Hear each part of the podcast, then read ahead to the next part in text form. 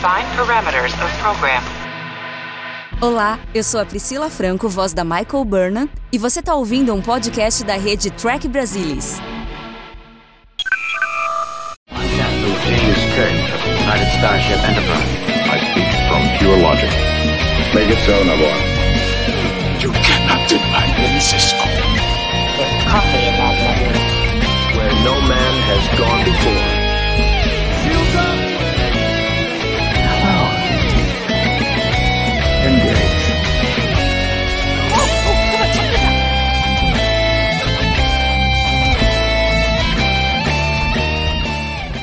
Olá, senhoras e senhores, sejam muito bem-vindos a mais um Tech Brasilis, Tech Brasilis ao vivo, perdão, o segundo da noite, né? A gente que estava há poucos minutos falando de Star Trek Prodigy, o episódio novo de Star Trek Prodigy. É, agora vamos falar do episódio novo de Star Trek Discovery, porque é uma semana histórica aí para essa franquia que a gente tanto ama. Temos dois episódios de duas séries diferentes na mesma semana. Mas vamos falar da queridinha. Vamos falar aqui de Star Trek Discovery, o episódio Kobayashi Maru, o primeiro da quarta temporada. E para debatê-lo aqui comigo, temos ninguém mais, ninguém menos que Mariana Gamberger. Tudo bem, Mari? Tudo bom, pessoal? Tudo bom, Gustavo? Estou aqui de novo e muito contente com essa estreia da quarta temporada de Discovery. É a Capitã Burnham, gente. É capitã. Capitã. É isso aí. E aqui também conosco o nosso grande apresentador do TB News, Alexandre Madruga. E aí, Madruga, tudo bem? Boa noite, galera. Salve, salve. Capitã Michael Burnham no comando. Muito bem.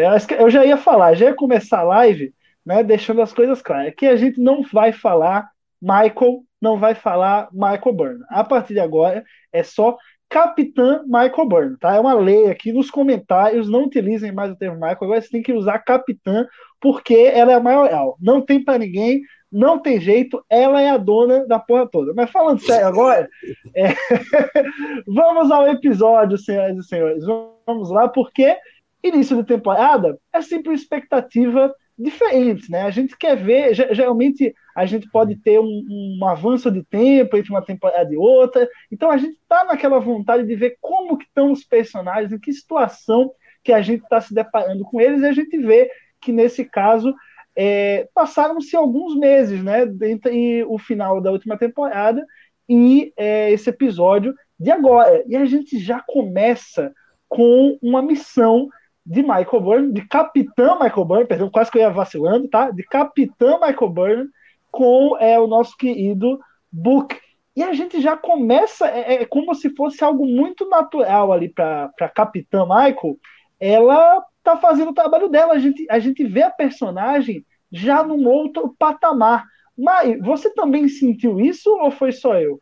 Não, com certeza. Ela tá super segura, né? Mesmo quando as coisas não estão dando certo, ela consegue pensar rápido e, e sair daquilo ali mas ao mesmo tempo a gente vê que não é não, não era o métier dela e mesmo dessa federação que está hoje, né? Eles estão reaprendendo a, a, como fazer esses novos contatos e trazer as pessoas de novo. Claro que nesses cinco meses que passaram aí, a Discovery devia estar tá pulando para todos os locais e levando de lítio e trazendo as, as raças de novo para a federação. Então você vê que os dois ali, né, às vezes dão umas rateadas, é uma situação difícil, o pessoal, toda vez que eles falam alguma coisa, eles retrucam com outra, meio desentendido. Então é legal mostrar assim, parece uma coisa meio, meio cômica, né, ali a situação,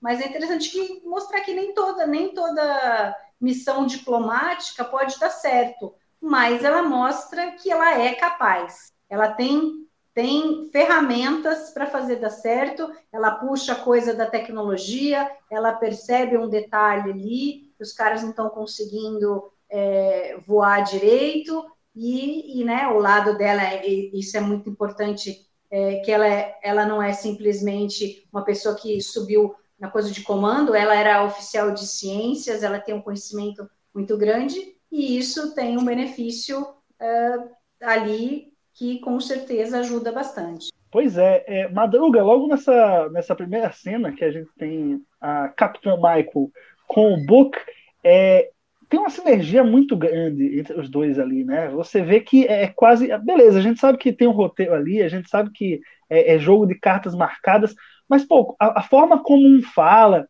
e depois o outro fala junto, e, e depois um corta o outro, mas tem uma, uma, quebra de ritmo, com humor, e a outra raça também, como não conhece, né? O, o não sabe nem o que é um gato. Então, to, torna a situação muito mais cômica, mas é muito legal essa química dos dois, né, cara? Ah, eu, eu vi muita gente comentando sobre isso e achei também a química bem legal, né? Como é que a gente pode desenvolver um episódio, o episódio ficar divertido, dinâmico, rápido. É, é muito legal é, é, a, a, a, essa conversa inicial e ela foi descambando, se, é, é, perdendo. Deveria ser um papo de primeiro contato, que não era de fato, mas era a volta de contato, e aí se perderam, é gato, é, é carnívoro, e a coisa ficou para mais divertida. E aí, dando uma aspas nessa, nessa, nesse meu comentário, nada melhor do que ter uma capitã negra no comando de uma nave da Frota Estelar e estrear para a gente aqui na semana do, da consciência negra, no Dia Internacional da Consciência, no Dia Nacional de Consciência Negra. Liga, estou vestido a caráter porque a negritude hoje, nessa semana, foi para lá de sensacional. É muito legal, muito importante. Star Trek sempre teve essa essa representatividade, né, esse debate racial muito, muito forte, sempre foi precursor.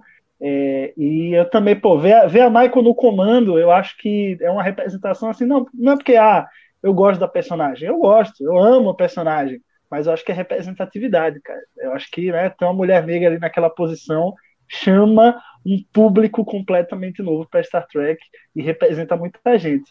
É, mas continuando no episódio. Isso daí, fala, fala Gustavo, deixa eu falar uma coisa, fala uma, nesse negócio da representatividade. Né? Eu penso, eu, é, mulher branca, já para mim já é difícil é, é, olhar e ver uma representatividade assim. Eu lembro quando eu era criança, eram poucos as heroínas que a gente podia ter. Não é à toa, por exemplo, que eu sou apaixonada pela Mulher Maravilha, porque era o que eu tinha de, de, heroína naquela época que eu poderia me espelhar e querer brincar de ser, né? Com essas coisas que. Travou? Se para mulher no já é difícil, voltou. né? Deu uma então, travadinha, Maria. Se, se, não, é, se para mulher branca já é difícil, imagina para mulher negra, né? Quando que você, essas meninas vão poder se espelhar? Então, eu acho fenomenal a gente ter a Soníqua como, como a atriz principal de, de Discovery. E, e acho Muito legal bom. também, Gustavo, que assim, ela mantém a característica da, da negritude dela, né? O cabelo, o tipo do cabelo. Ah, é muito bonito. Isso, isso, isso, é sensacional. Muito, porra, fantástico, eu acho. O visual dela dessa temporada tá, tá incrível, assim. Acho que os uniformes ajudam. A gente já vai chegar nos uniformes para falar deles. É, mas eu acho que tudo colabora, o visual todo, todo colabora. É, e a gente vê ali na, na cena inicial é, uma iniciativa dessa nova federação, vamos dizer assim, de se reaproximar com raças, com planetas que antes estavam desligados, que um dia já foram parceiros é, da federação e que não são mais. E eu acho que grande, o grande símbolo dessa reaproximação ou dessa, dessa retomada do que é a federação e agora vai voltar a ser é um ponto que talvez é um dos mais importantes desse episódio. É a recriação da Frota Estelar. Né? A gente tinha. Existia o conhecimento é, sobre Frota Estelar, mas não existia. É, é academia, no caso, né? Frota tem, mas a academia, perdão. É, e agora a gente tem uma nova inauguração dessa academia e, cara, um, universo de possibilidades. Eu, eu, não vi isso chegando, mas que é um universo de possibilidades enorme, assim, Mai. É, você acha que isso talvez pode ter a ver aí com a série da, da academia, da frota, que estão ventilando aí? Será que é, eu estou especulando demais? Não, pode ser que plante ali uma sementinha que mostre alguma coisa que a gente possa ver. Mas eu acho que eles não vão em Discovery, não vai ser a, a precursora da, dessa possível série da Academia da Frota. Eu acho que eles vão, se for ter mesmo uma série, eu, eu fiquei pensando que acho que vai ser lá no século 24, 25, porque você tem uma é a federação que a gente conhece. E eu acho que eles vão querer mostrar uma academia da frota com algo que a gente conhece. A federação aqui do século 32, ela está de novo reaprendendo como ela vai ser. Então eu acho que eles não fariam a série com os cadetes nessa época. Eu acho que eles fariam e para mesmo assim para também não ter, porque senão aí você fica com duas séries ao mesmo tempo no mesmo na mesma linha do tempo ali, eu acho que poderia confundir um pouco. Não que seria um problema, você poderia ter aí uma interação até de personagens de uma série é, indo de um lado para o outro, mas eu não vejo ser Academia da Frota no século 32, não. Eu chuto mais. Eu acho que é depois de Pike. Depois, no sentido cronológico, você fala? eu acho né? que, que seria assim... antes. Eu iria, eu, eu, iria, eu chutaria antes, mas. É, eu acho que assim, Vai demorar um pouco para chegar, né? Não precisa, eu trouxe só para só botar lenha na fogueira, porque é, é sempre bom especular.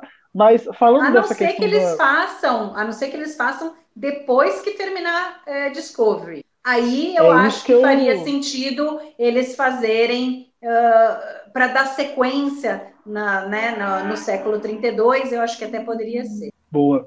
É, mas enfim, nesse, nessa nova fundação né, da, da Academia da Frota, a gente vê, um, a importância da Michael para isso tudo, eu acho que, que isso é muito bacana, mas a gente vê ali o início da, da rusga entre ela e a nova presidente é, da, da federação, né? Que é um ponto central desse episódio. Madruga, esse, o que, que você achou desse desse Kobayashi Maru aí da, da Michael.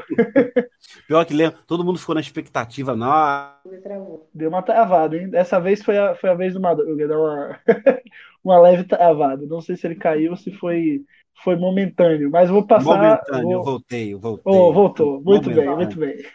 Falando... fala aí, Madruga. Não sei se onde me cortou, mas assim, todo mundo achou que Kobayashi Do começo, Maru... fala do é, começo. É, todo mundo achou que Kobayashi Maru seria a, a Maiko resolvendo o Kobayashi Maru. Não, não tem nada disso, gente. Calma, calma. Mas eu acho que a relação que a, que a presidente da federação fez com o Kobayashi Maru foi fantástica. E eu acho que essa participação nova, é, desse novo personagem, meio cardassiano, meio humano, meio bajoriano, eu acho que é sensacional. Não sei nem se tem meio bajoriano, pelo menos na leitura que a gente viu tinha. Mas eu acho que, assim, é, é um cenário impossível de vencer. Ela mesma até brinca com, com a capitã, com a, com a, com a presidente Lancel. Você sabe que o, o, teste é fraudulento, né?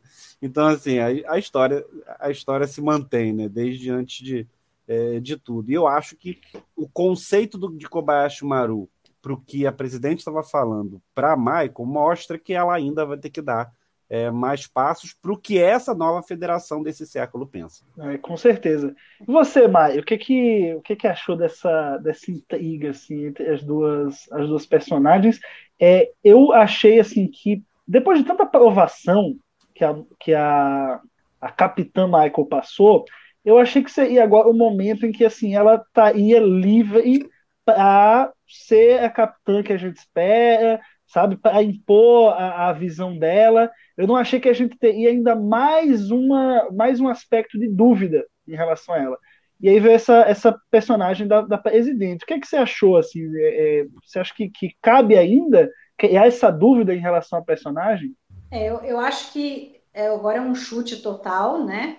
É, que eu vou fazer aqui, que tem a ver com o que a gente acha, qual que é a agenda da presidente, né? É, eu achei interessante que o, o, Leandro Magalhães comentou que, que achou que ela tem um quê, assim, de Kaiwin, que deu um, um, um, pareceu assim. E realmente, no início, na, no primeiro encontro das duas, quando a presidente diz que ela vai uh, junto com a Discovery e, e a, a, a Burnham fala, não, é, é é, pode ser um risco para você, pode ser um risco para minha tripulação, mas ela continua insistindo e a, a Michael acha que ela está lá só para che, checar ali, né, fazer o xizinho no, no, no, quadradinho das coisas que ela acha que ela, como presidente, tem que fazer, né? E, e aí é, fica meio que parecendo assim, porque essa cena me lembrou um pouco a Kai Wynn, da maneira como ela queria se meter nas coisas ali, junto com a federação, com o CIO. Mas eu não acho que ela será uma antagonista, que ela será se revelar, vai se revelar ser uma pessoa que tem é, um, um, algum objetivo obscuro, né? Eu acho que na realidade é, eles veem um grande potencial na Michael, eles já sabem é, tudo que o que a Michael ia Discovery, né? Aí é o, é o pacote junto, né? Porque eles vêm de uma época em que a federação estava no seu auge. E agora eles estão tendo que reaprender o que é ser a federação depois da queima. Então, qualquer um deles ali, e aí a gente centraliza uh, no papel da Michael, agora como, como capitão, uh, liderando a Discovery, eu acho que ela tem uma importância muito grande para isso. E eles estão, é, provavelmente, eu acho que eles estão. Ela, eu acho que todos os embates que vai ter dela com a presidente vai ser com o objetivo de fazer a Michael crescer, de fazer com que ela seja melhor, né? Porque até então, apesar de, ter, de ela ter toda essa segurança que a gente vê, tudo, ela, se a gente for ver, ela não tem experiência em si como liderança. Ela sempre tomou para si fazer muitas coisas, tudo, mas agora realmente ela tem que lidar com a coisa de que, daqui a decisão dela vai é, influenciar na vida e na morte das pessoas, né? E, e, aí é legal toda essa conversa que as duas têm. E aí é bem quando a Michael fala, não, eu não, eu, eu, o meu objetivo é sempre trazer todo mundo de volta para casa todo, né? Não vamos deixar ninguém para trás. E ela fala isso pro Book e o Book fala: "Não, mas você quase matou a gente". Tu assim: "Não, mas mas deu certo, né? Deu certo. A gente não morreu. É, foi tudo bem. Então eu acho que é, o que a presidente estava querendo falar, ok, você tem muita sorte ou você é, é uma pessoa que tem uma boa cabeça, que você sabe pensar rápido e resolver as coisas. Mas uma hora pode dar errado. E aí, como é que você vai lidar com isso? E eu acho que talvez Kobayashi Maru seja uma coisa que não seja só nesse episódio, é algo que a gente vai lidar na temporada inteira. Eu acho que é, a todo momento a Michael vai se ver né, nessa situação de ter que escolher entre uma coisa e outra e as consequências que isso vai ter. E não sei se em algum momento eles vão pesar a mão e realmente fazer com que alguma hora dê algo muito errado e, e, e a, a, o que ela escolheu fazer não deu certo em algum momento. Mas eu acho que é isso daí. Boa, Mai. Madruga, queria saber de você, daí se não escorreu uma lágrimazinha assim do olho com aquele discurso bonito da presidente e a apresentação da Archer Space Dock, né? Negócio gigantesco, a Voyager J ali no meio, eu confesso que arrepiou aqui o, o a epiderme. O que, que você achou, cara? É, os, velhos fã, os velhos fãs certamente ficaram acariciados, né? E a trilha sonora que remete automaticamente para quem acompanhou, né? Achei sensacional. E engraçado, eu achei a, a voz de Jota mais bonita de frente, né? Em tona, né? Sei lá, achei, achei sensacional. A emoção da cena é, ajudou. Co colaborou também, né? Space Dock gigantesca, gente. Tá bom, acho que pela ideia. Esses, esses afagos nos velhos trackers têm sido uma rotina é, de Discovery. E eu acho que faz, é, é legal, eu acho que, não, eu acho que agrada, eu acho que complementa. É, o discurso da presidente, a gente teve uma, uma certa discussão, todo mundo tentando entender do que, que ela quis dizer. Eu acho que ela é política, como essa montagem de personagem, essa camada de personagem sobre a presidente foi montada, que é uma presidente que é política e conservadora. Eu acho que esse é o retrato. Vamos sempre olhar o copo meio cheio também, mas não vamos nos arriscar. Né? Você tem que primeiro pensar em, em salvar você e sua tripulação. Então é, é uma presidente que não é da frota, ela faz parte da federação, trabalhou em cargueiros, ou seja, são as camadas dessa presidente, né? E aí ela conhecer Kobayashi Maru, são as camadas interessantes dessa presidente, que de fato é política. A Michael faz a cara de 11, né? Né? A cara de 11. E eu acho fantástico. Eu acho que esse é uma, eu acho que é uma, uma, uma, uma presidente que vai, pelo, pelo andar da carruagem, vai ter uma participação bem maior do que a gente esperava. Boa, só para essa cena que eu falei ser perfeita, Só faltou quando corta pra Space Dock e começa assim, Cause I got faith of the heart. Aí, não, é beleza, é Archer Space Dock, meu, tá, tá, tá perfeito. Mas, ó, é, é interessante que, assim, até esse momento do episódio, tá meio que tudo nas mil maravilhas, assim, né? Porque, ah, teve a missão lá do começo, tem o discursozinho bonito, ah, é, nova federação, blá, blá, blá, blá, mas eis que, de repente, ah, o dever chama a, a Discovery, né? E eles têm que, têm que ir lá salvar. É, na verdade, entender o que é está acontecendo na estação, na Deep Space Beta 6, né? O, o, que dá a entender que agora são tantas estações que não é só Deep Space Nine, é Deep Space, uma, um, uma, uma letra é, é, qualquer, e aí o número, né? Então, beta 6, pode ter, pode ter beta 1, beta 2, beta 3, até ter beta 6. Tamanha é, fragmentação, e, né? É, pois é, não. Imagina, se, assim, eu sei que a, a, a federação e a frota elas, ela ainda está é, é, se restabelecendo, mas, pô, na galáxia, o universo continua expandindo estações espaciais surgindo, né? É, eu achei esse um toque bem, bem interessante.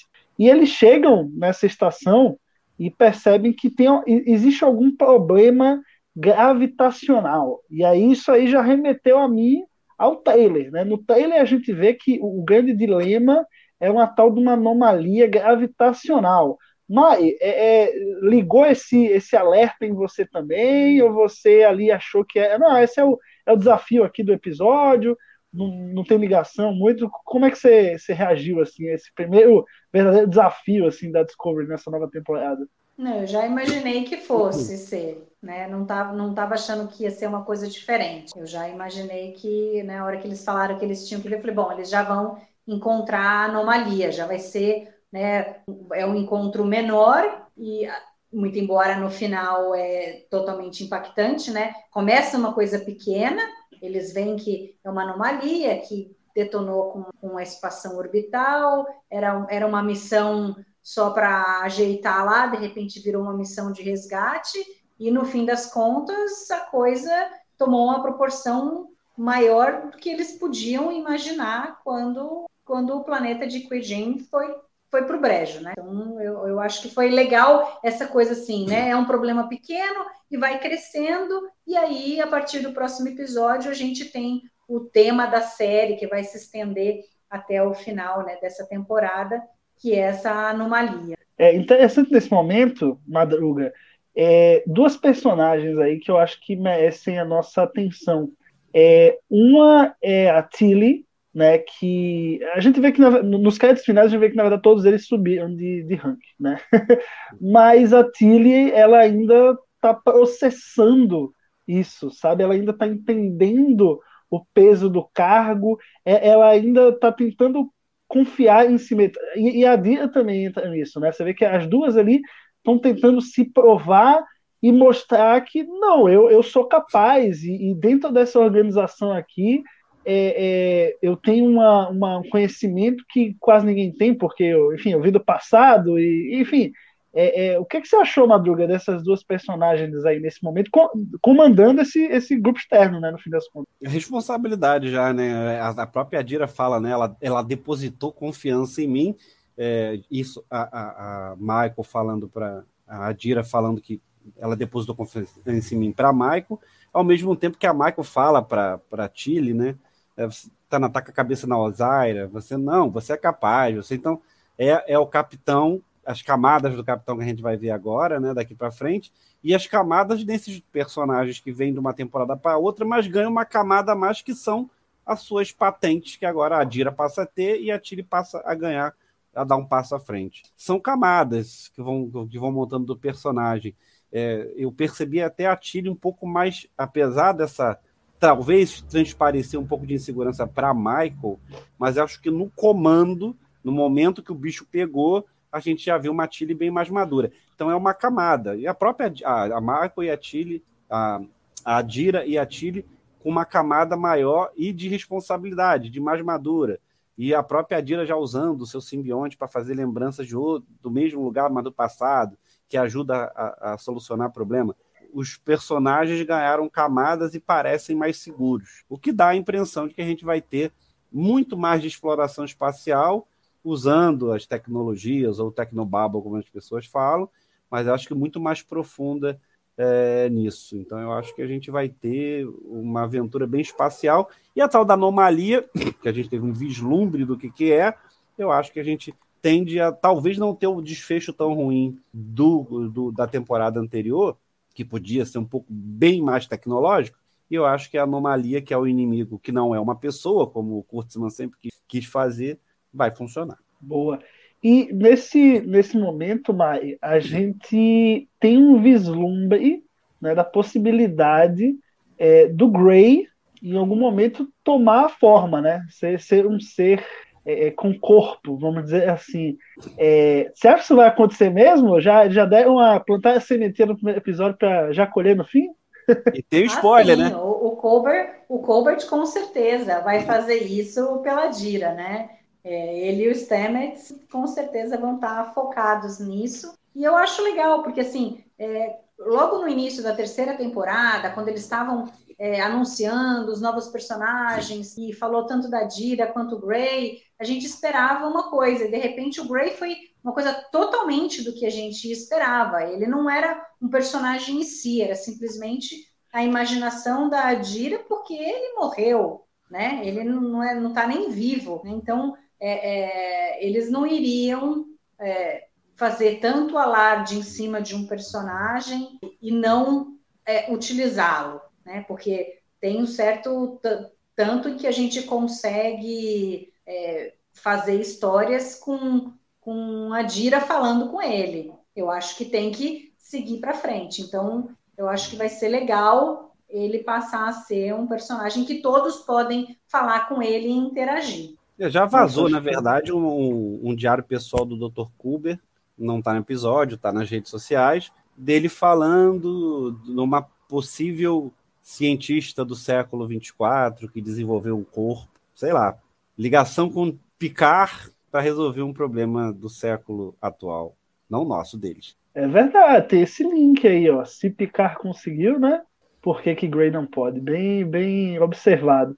Mas eu acho que outro momento interessante nesse episódio, a gente precisa, precisa passar para esse personagem, é o nosso querido Saru, que não está lá na Discovery, ele está no planeta dele. E ele é, é famoso dividido entre dois mundos, né, Madruga? Porque ele ama o planeta dele, mas ama a Discovery, e ele tá naquele, putz, e agora? O que, é que eu faço, né? O que, que, que, você achou desse dilema dele? Primeiro, né, vamos. A, a Mary falou isso no TB News, mas dá o crédito para a belíssima cena do, do, do planeta, é, que é o do, planeta deles, é, com a junção dos baús, né? Seja, eles estão na água, mas lá tem uma, um, um, local de conferência, né? Que eles estão lá na água comunicando. A cena é magnífica certamente é, é, é a nova tecnologia IAR, porque está muito com cara que, que deve ser. A gente pode estar enganado, porque tem muito tela. Eu acredito que eles não usam muito tela, tela verde ainda, mas aquilo está com cara desse novo cenário, dessa nova tecnologia. Lindíssima a cena. É, alguém dividido entre dois mundos não é uma novidade também Star Trek. Já teve nessa temporada na primeira, na, né, né, nessa série, mas na primeira temporada. E agora vem o, o Saul o, o, o, o Saru com o mesmo problema.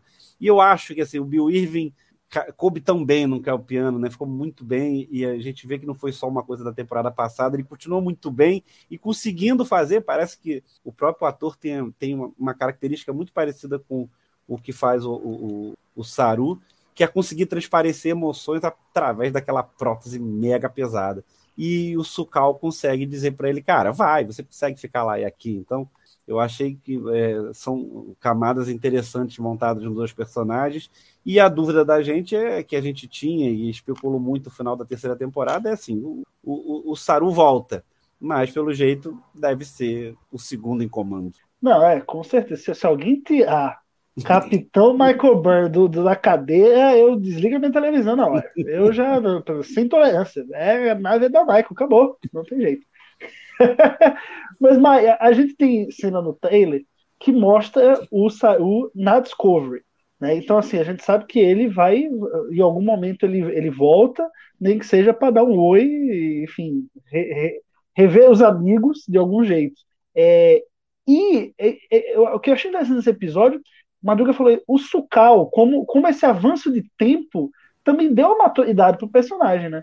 Não, com certeza. Acho que tem duas coisas aí. Primeiro é, é o papel do Saru, que a gente vê que ele faz parte do conselho, né? Que reúne tanto os kelpianos quanto o baú, né? E, e como tem peso a voz dele, porque eles, eles até chamam ele de, de ancião. Senhor, é, ancião, né? Então, quer dizer, eles pegam pelo fato dele ter, ter vindo lá do passado, não sei. Ele tem mil anos. Ter resgatado o Sucal, né? E quando ele fala, não, o Sucal não, não é mais um problema, não vai acontecer mais a queima. E ele mostra as possibilidades que Caminar tem ao retornar à federação, a perceber que não pode ficar isolado. Eles até podem, se eles escolherem fazer isso, mas que seja uma escolha é, pensada, né? Mas que eles têm que olhar para fora e ver que o negócio é, é, muito maior.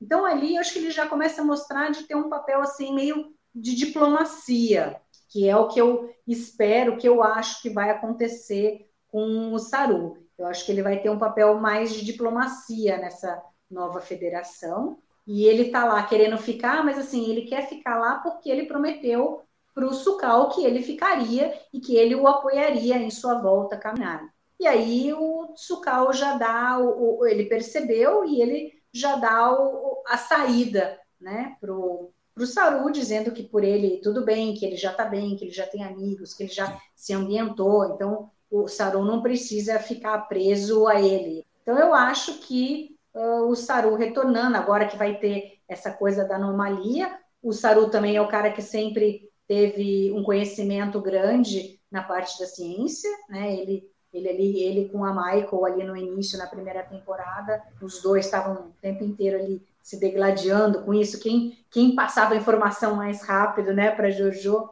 naquele primeiro episódio. Então ele tem um conhecimento e ele vai voltar para ajudar nisso daí. E eu acho que eu vejo ele mais assim, um diplomata para tentar uh, trazer os, os, outros, os outros planetas para a frota. Acho que vai ser alguma coisa nesse sentido. Legal, Bai.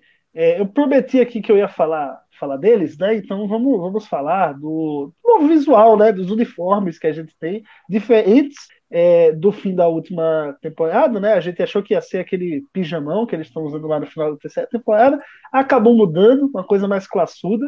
Também tem os uniformes que eles usam na cerimônia, né? Da, da apresentação da nova, da nova presidente. É, e aí vou jogar primeiro.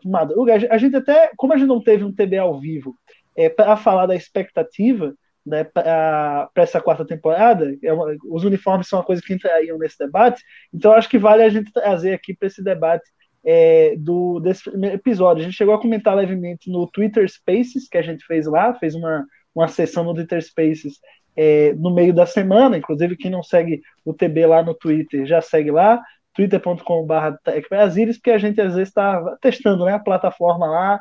Twitter Spaces é um canal bacana. É, e vou perguntar o Madruga aí, Madruga, o que, que, você achou desse novo visual dos uniformes? Se, se caiu bem no, na tripulação aí da, da Discovery? Ah, eu gostei, achei melhor, eu achei até melhores do que os que eram cinzas. Tudo bem que a Gersha Phillips, quando desenhou os uniformes da, no final da terceira temporada, é, eles perceberam que em tela não ficou bom por conta da característica cinza também da, da, da Discovery internamente. E eu achei que as cores, gostei das cores, acho que remeteu bem ao, ao clássico. Eu só clarearia um pouquinho o azul. Mas eu acho que de todo o resto, eu acho que, que coube. Eu acho que o azul e o preto está muito sobreposição de cores pela tonalidade do azul. Todo o restante eu acho que está perfeito, ficou lindo. Uniforme, os uniformes de gala ficaram bonitos é, o uniforme da Michael, que parece ser um uniforme de missão, não aquele todo blindadão que é, que é de matéria programável, que tem gente que não percebeu que quando eles saem do teletransporte já está com outro uniforme, que é um uniforme de batalha. É de batalha ou de missão avançada? É, e muda. E aí ele, na verdade, é feito de matéria programável. Grande dica essa da matéria programável, né? Vamos poder abusar de usar essa história à vontade, como eles quiserem, porque a matéria programável pode fazer qualquer coisa. E achei sensacional a, a, a ideia da matéria programável, que também não foge muito do que atualmente estão tentando fazer. E já no século lá que está, é, seria natural estar tá isso bem dominado. E os uniformes são lindos. Esse detalhe do azul, que eu acho que o tom sobre tom está atrapalhando um pouquinho, que é o que a Tilly usa, que é o, aquele azulzão que está muito fechado, o preto, a tarja preta também fica muito juntinha, é, então atrapalha um pouquinho no visual. Não, não achei que foi ideal. Mas esse uniforme de couro, que, tipo a, esse couro vinho que a, que a, que a Michael está usando, é sensacional. Você vê que o amarelo, o amarelo ficou muito bom, ficou bem destacado na ponte, ficou bem interessante. É, eu acho que os uniformes, a Guerra Phillips é craque, cara. É craque, a gente vê cada vez mais uniformes bonitos. Eu tenho pena de quem já se prontificou a fazer o uniforme do final da terceira temporada, já estava no meio da execução e talvez vai ter que pintar novamente algumas outras cores para poder fazer os novos uniformes, que vamos convir, vamos, né, ficaram muito bonitos. Acho que cores. Star Trek sempre foi muito cor, né, cara? É, Star Trek tem um pé Almodova. Porque vai gostar de cor assim, gente, vai cores, amarelos, vermelhos. Achei sensacional. Não, são lindos. O azul tem esse toquinho que eu acho que daria para reduzir um pouquinho o azul. Boa. É, e vamos, precisamos entrar também na questão do fim do episódio, né? O grande cliffhanger aí do, do fim desse episódio, que é a destruição do planeta do Book. E, e foi algo que, assim, acho que foi chocante para todo mundo. Ninguém esperava que isso fosse acontecer. Acho que ninguém, nem as teorias mais malucas diriam isso.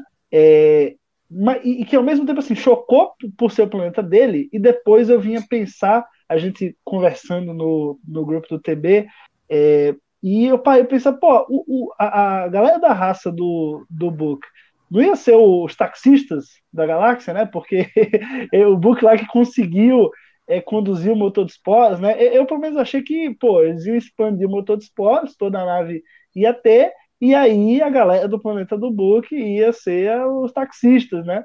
Mas, Mike, qual que foi o, o impacto, assim, para você quando você viu o momento da cena?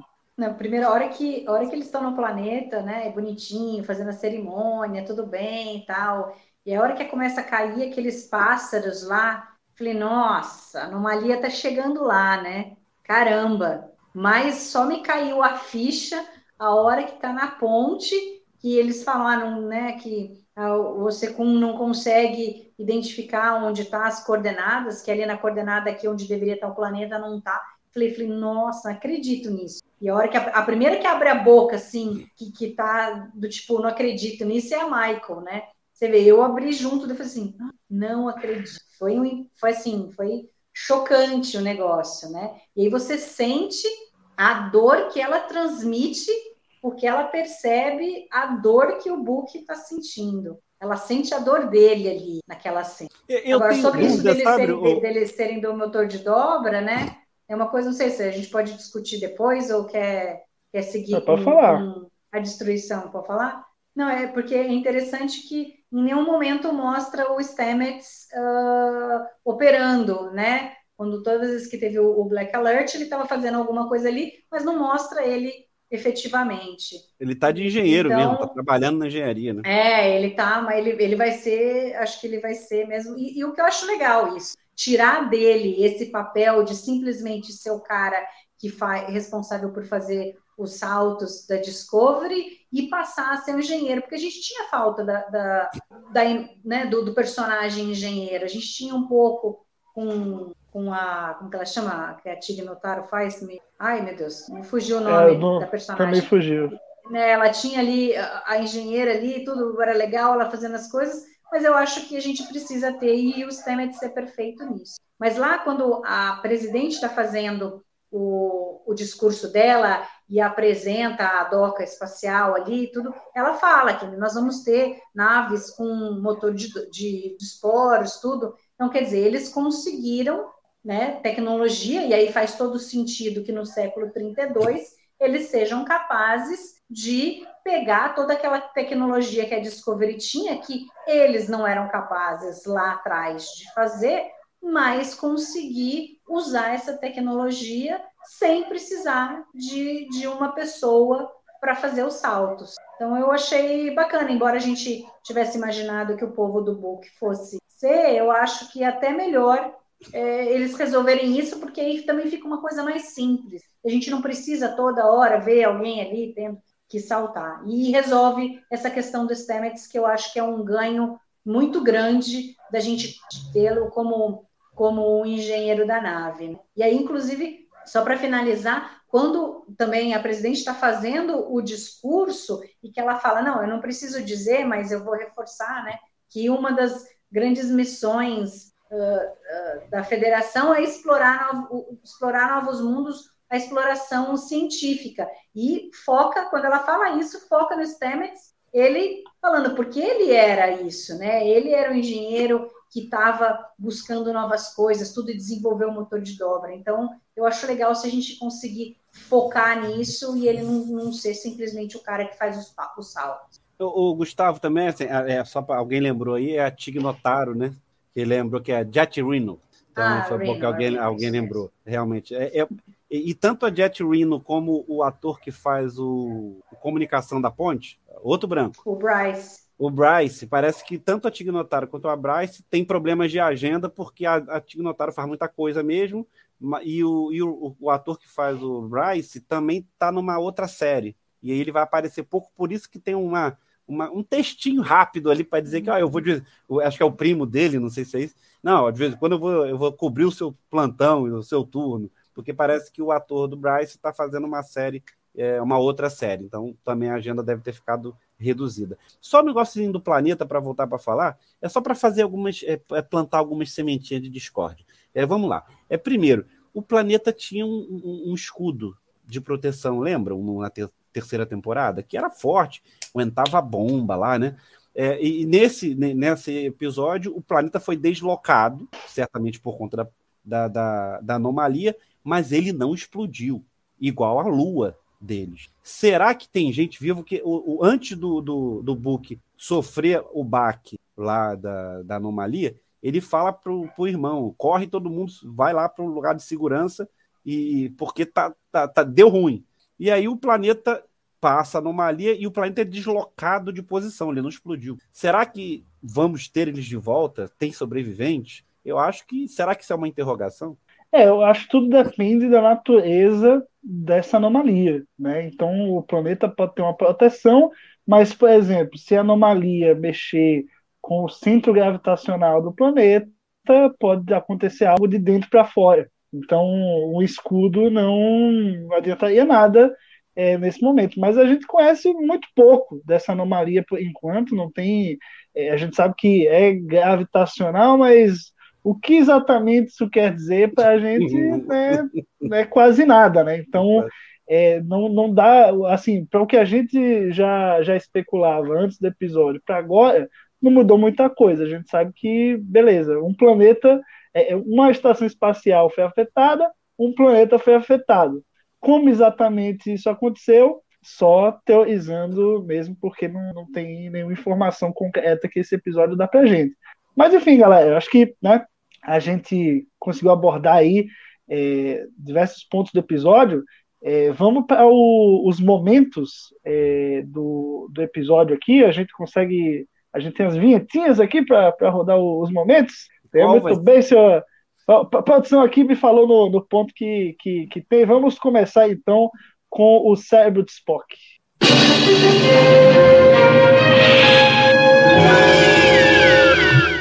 Eu quero ajuda. Muito bem. o momento Spock. Eu, eu, posso falar.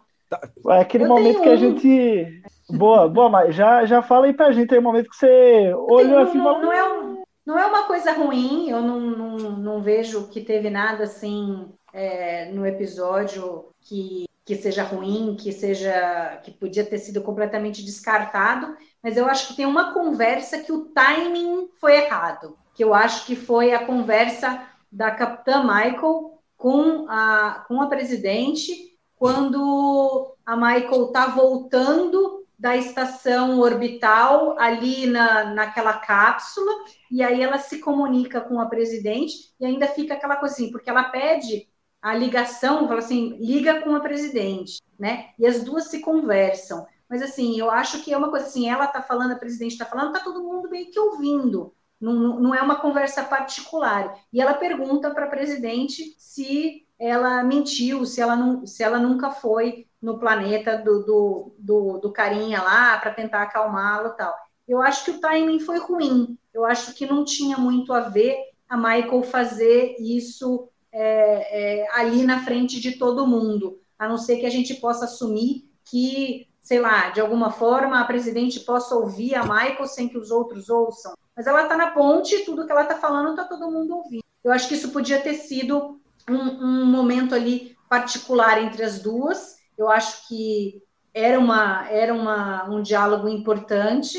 Eu acho que traz uh, coisas ali importantes da, da personalidade da, da presidente e a Michael chamando ela com relação a isso, não não não porque ela estava botando o dedo falando não você fez isso, não para tentar entender a ação da presidente ali, né? Mas eu acho que não não casou ali essa situação, era uma coisa muito aberta. Eu acho que tinha que ter sido feita uma coisa é, em particular, mas talvez eles não conseguissem é, encontrar dentro da história um momento para fazer isso, porque seria alguma coisa a mais. Ali eles utilizaram uma cena que estava acontecendo e jogaram essa, esse diálogo ali. Resolvia fácil, né? Colocava na, naquele final que eles se encontram lá na sala dela. É, mas acho que já tinha muita coisa ali. É. Eu acho que ela já entrou num, numa, numa outra conversa. Acho que tinha que ser um momento separado antes disso, uhum. né? Mas enfim. Boa. E você, esse, Madruga? Esse seria meu seu... porém ali. você tem o seu cérebro de Spock, Madruga? Não, eu, eu, eu acho só. O, o cérebro de Spock é, da, da, da, é a mesma cena, mas eu acho que é o time, mais ou menos, que ela falou, mas assim, não era o momento de ter, porque o momento da cena ela tá, ela tá agarrada numa nave de resgate indo na direção da Discovery. Não, não era ali, não era para ser ali. Tipo, peraí, ó, eu estou sendo transportada em velocidade que a gente sabe que é muito alta, de um lugar para outro, e aí, peraí, deixa eu bater um papo. Sim, a gente. Mas a, a é Michael só... vive, vive de adrenalina. Ela vive de é, adrenalina, é, entendeu? Porque talvez fosse só esse. esse é, é, não é não, não sei, é a mesma cena, mas situações um pouco diferentes. Não era, sei lá, tu tá ali no momento de adrenalina total e peraí, deixa eu bater um papo. Não. Boa. Ó, antes da gente ir para o próximo momento, o Newton aqui deixou um super chat, né? Cinco reais com uma pergunta. É, boa noite. Onde vocês assistiram o episódio? Na Netflix, na Paramount, não tem. Pois é, né? A gente né, viajou aí para os Estados Unidos, fizemos um grande comboio aí, botando todo mundo dentro de uma Kombi, viajamos para lá, assistimos no Paramount Plus, voltando. Não, brincadeira, gente. A gente viu, vocês sabem como, do mesmo jeito todo mundo está aqui viu, né? Enfim, a, a a turma aí do, do, do ganchinho na mão, né? Do navio, enfim, é o Jack Sparrow, método Jack Sparrow. enfim, vamos ao próximo momento, o momento chip de emoção.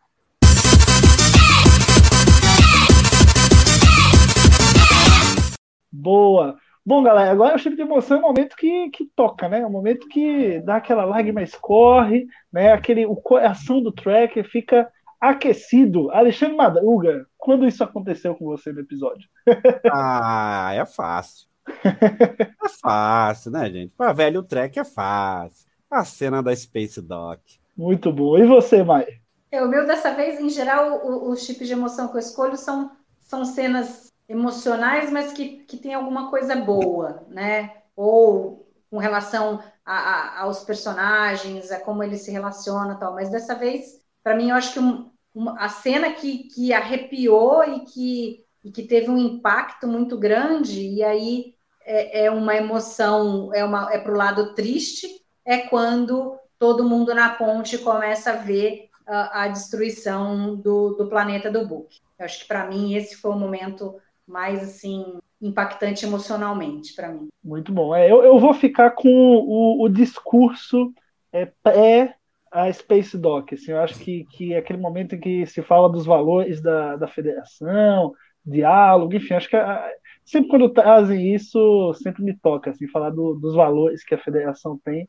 Eu acho que são muito importantes para o mundo atual e sempre eu sempre crio essa, esse paralelo e sempre acho emocionante. Mas agora vamos para, então, o último momento, que é o nosso querido carimbo do Gini.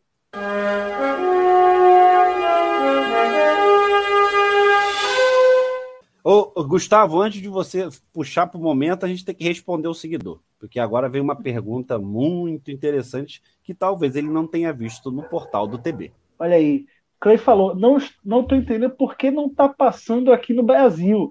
Pois é, cara, duas semanas antes da estreia, a Netflix anunciou que simplesmente não ia mais transmitir Dois a série. dias pa- antes, não é, dois dias. É, dois dias, perdão. Eu falei semanas, perdão. Dois dias antes, é, falou que não ia mais transmitir a série é, nos 190 países né, que estava distribuindo, porque a série agora ia para o Paramount Plus, que é justamente da Paramount que produz é, Star Trek Discovery. Só que o problema é que a série só vai chegar no Paramount Plus em 2022. Então a gente tem um pequeno limbo que a gente recorre a meios alternativos para conseguir assistir. Então é E- isso. Mas vamos. corrigindo, corrigindo no- Fala aí. o, o Joniedo, não é que acabou o contrato com a Netflix, não, tá?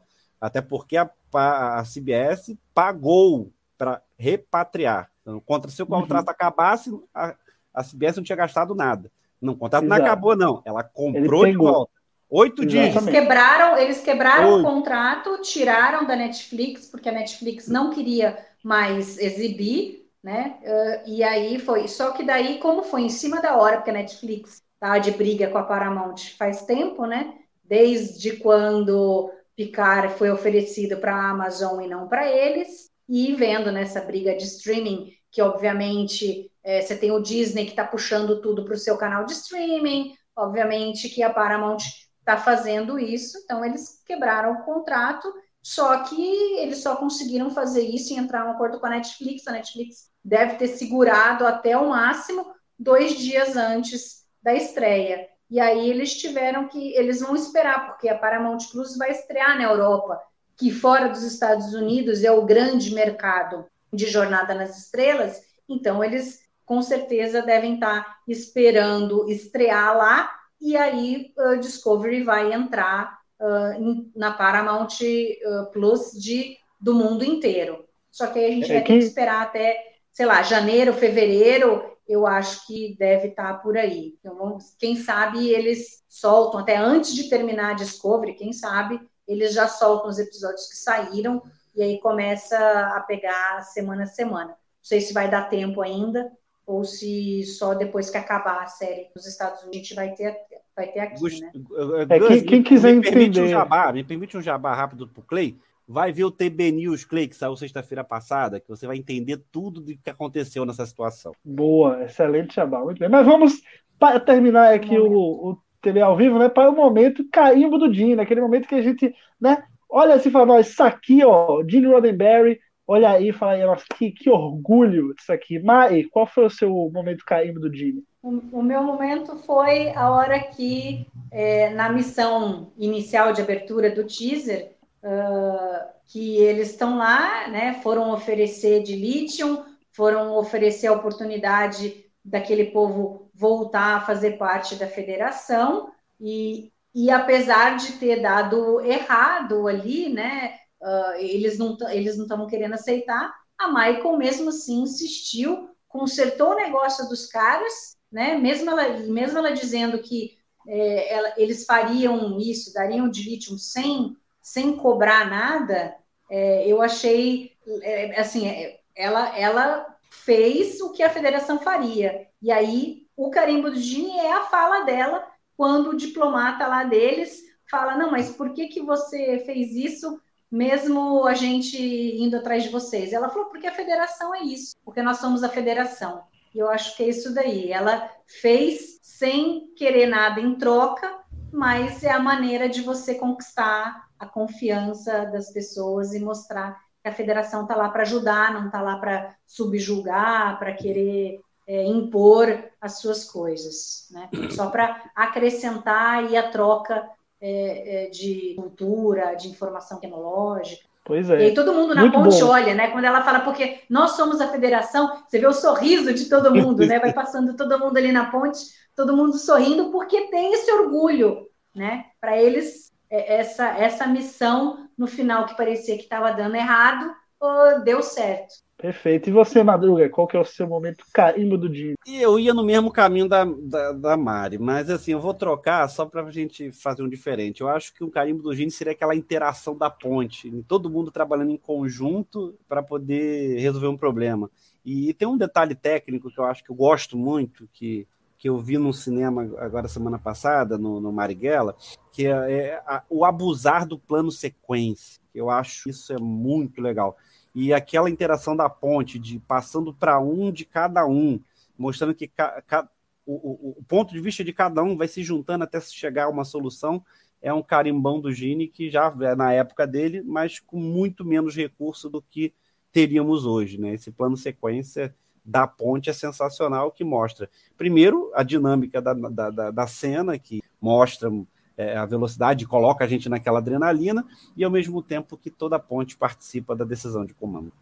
Muito bom, cara, muito bom. Esse realmente foi um belo episódio aí de, de início de temporada. Eu acho que talvez pouquíssimas pessoas vão dizer que não gostaram. Eu acho que foi uma boa, boa reintrodução aos personagens, um novo momento deles e um novo desafio aí que eles vão ter na temporada que a gente vai aos poucos desbravando, né, cada semana um pouquinho mais. E você aí que está assistindo, já sabe, toda semana, todo domingo, estamos aqui no TB ao vivo para debater os novos episódios de Star Trek. Essa semana foram dois de uma vez só, né? Mas Prodigy vai ter uma pequena pausa, só volta em janeiro. Então, daqui até, até janeiro, a gente vai ter só Discovery, mas claro, todo domingo aqui, debatendo o episódio da semana. Ele estando no Netflix ou não, a gente vem aqui e debate o episódio. E agradecer muito aqui a presença do grande Alexandre Madruga e também da Mari Gamberg. Acho que foi um debate muito legal. Agradecer a vocês que estão